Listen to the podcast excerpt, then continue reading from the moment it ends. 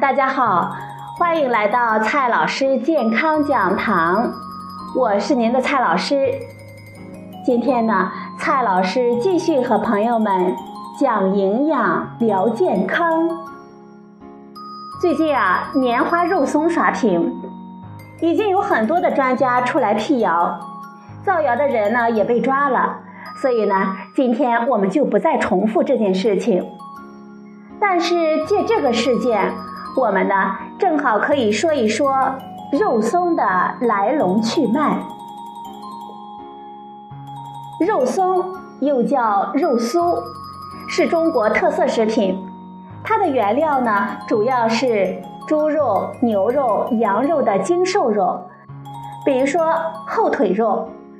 但是鸡、鸭、兔、鱼等肉类也可以制作成肉松。关于肉松的起源啊，有不同的传说。有的传说是蒙古人为了行军方便携带发明，也有的传说呢是清代的官家私厨意外的发明。由于肉松的营养丰富、美味可口，肉松呢已经成为中国、日本、韩国和东南亚常见的佐餐美食。市面上的常见的肉松可以分为普通肉松、油酥肉松和肉松粉三类，其中前两种呢是传统的工艺。肉松粉是现代食品工业发展起来以后出现的新工艺。普通的肉松，它的典型代表是太仓肉松，它是非物质文化遗产。它的特点呢是纤维比较长，口感疏松有弹性。油酥肉松以福建肉松、潮味肉松为代表。它的特点呢是纤维相对较短，没有普通肉松那么蓬松，而且呢水分更少，含油量高，口感酥脆。肉松粉，它相当于是在油酥肉松的基础上添加豆粉或者是豆类蛋白制成。它的特点是纤维短，口感入口即化。朋友们肯定在想，肉松是怎么做的呢？传统的肉松啊，是用肉块经过煮制、撇油、调味、收汤、炒松、搓松等工艺制成。为了改善肉松的口感，制作的过程中还会添加糖、盐、酱油、香辛料等辅料。其中的关键步骤就是炒松和擦松，它的作用呢，就是让肌肉纤维分离，形成蓬松的绒状。炒松相当于在锅里翻炒的过程，而擦松类似于在滚筒洗衣机里面摔打。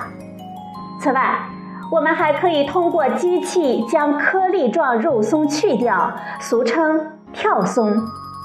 最后呢，经过人工的分拣，去掉炒焦的和未炒散的肉块，真空罐装就可以出售了。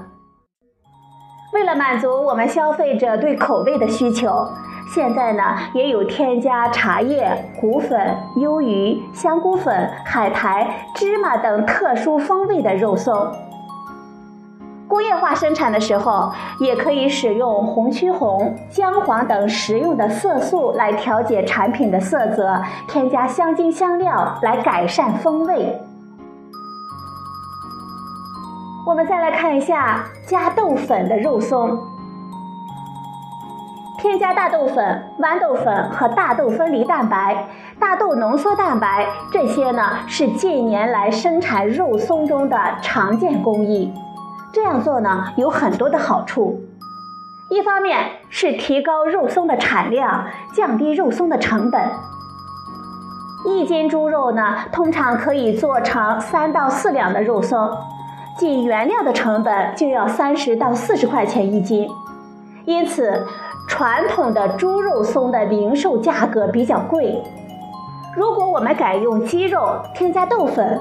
成本呢可以下降到十多块钱一斤，价格呢优势非常的明显了。另一方面是豆类蛋白可以和肉类蛋白相辅相成，提高肉松的营养价值。另外，有研究者呢比较了添加不同豆类辅料的效果，发现大豆分离蛋白可以改善肉松的口感，而且外观形态也更加的漂亮。如果你不希望买到加豆类蛋白的，我们呢可以看一下配料表，豆粉排名越靠前，添加量就越大。还有一种呢是肉味豆松粉，肉类加豆粉或者是豆类蛋白都是合理的，但是比例不应过高。由于行业内缺乏统一的标准。有些厂家呢，为了低价竞争，添加辅料的比例越来越高，甚至有的肉松里面基本上不含有肉，而主要是用猪肉香精调味做出来的肉味豆粉，而这被媒体呢称之为假肉松。由于肌肉纤维少，这种肉松几乎没有纤维感，缺乏咀嚼感。附着力呢也较差，它们一般呢很少用在肉松面包、肉松蛋糕等食品的表面，多数是作为馅料来使用。如果朋友们买肉松，一方面呢是要看包装上的商品名，另外呢还要特别的看一下配料表，配料表里面是否只有豆粉、淀粉而没有肉。朋友们需要注意的是，平时呢不要购买散装的肉松。肉松呢，它属于加工肉制品，它的色香味和形态和新鲜的肉完全不同，因此呢，几乎无法判断它原料的质量。比如说，在过去，感染了猪肉绦虫的瘦猪肉，比如说豆猪肉、米猪肉等等，不会直接的销毁。厂家呢会根据绦虫的数量来进行处理，通常呢感染量比较小的可以用于生产肉松，只有感染量大的才会销毁或者是做工业的用途。这些呢都是行规，还写进了营养与食品卫生学的大学教材。反正寄生虫啊也是蛋白质嘛，熟食无忧。现在推行检验检疫和集中屠宰，豆猪肉呢，基本上呢我们看不到了。但是病死猪肉、母猪肉，甚至是走私进来的僵尸肉，仍然可能流向深加工的肉制品。因此呢，朋友们如果要购买肉松，也需要到正规的渠道去购买。蔡老师建议大家呢，不要购买散装的肉松。也不要盲目的相信网上那些传统的工艺、家庭自制的肉松。普通肉松的脂肪含量较低，一般呢低于百分之十，而蛋白质含量超过百分之三十五，因此呢营养丰富。加上肉松容易咀嚼和消化，因此市场上出现了不少针对儿童的肉松产品。我们需要提醒家长的是。儿童肉松和成人肉松并没有本质上的差异，很多产品呢只是换了个包装，但是卖的价钱呢更贵。有的儿童肉松声称无添加，但是并无实际上的健康意义。有的儿童肉松甚至盐的含量比成人肉松还要多，这些呢都需要我们家长睁大眼睛。另外。普通肉松虽然是干制肉制品，但是保持一定的水分含量对于保持口感是非常重要的。因此，肉松在南方需要防潮，而在北方呢，也应该密封保存，避免过于干燥，口感变差。此外，水分的存在就会给细菌的繁殖带来机会。因此，肉松开罐之后冷藏保存更安全。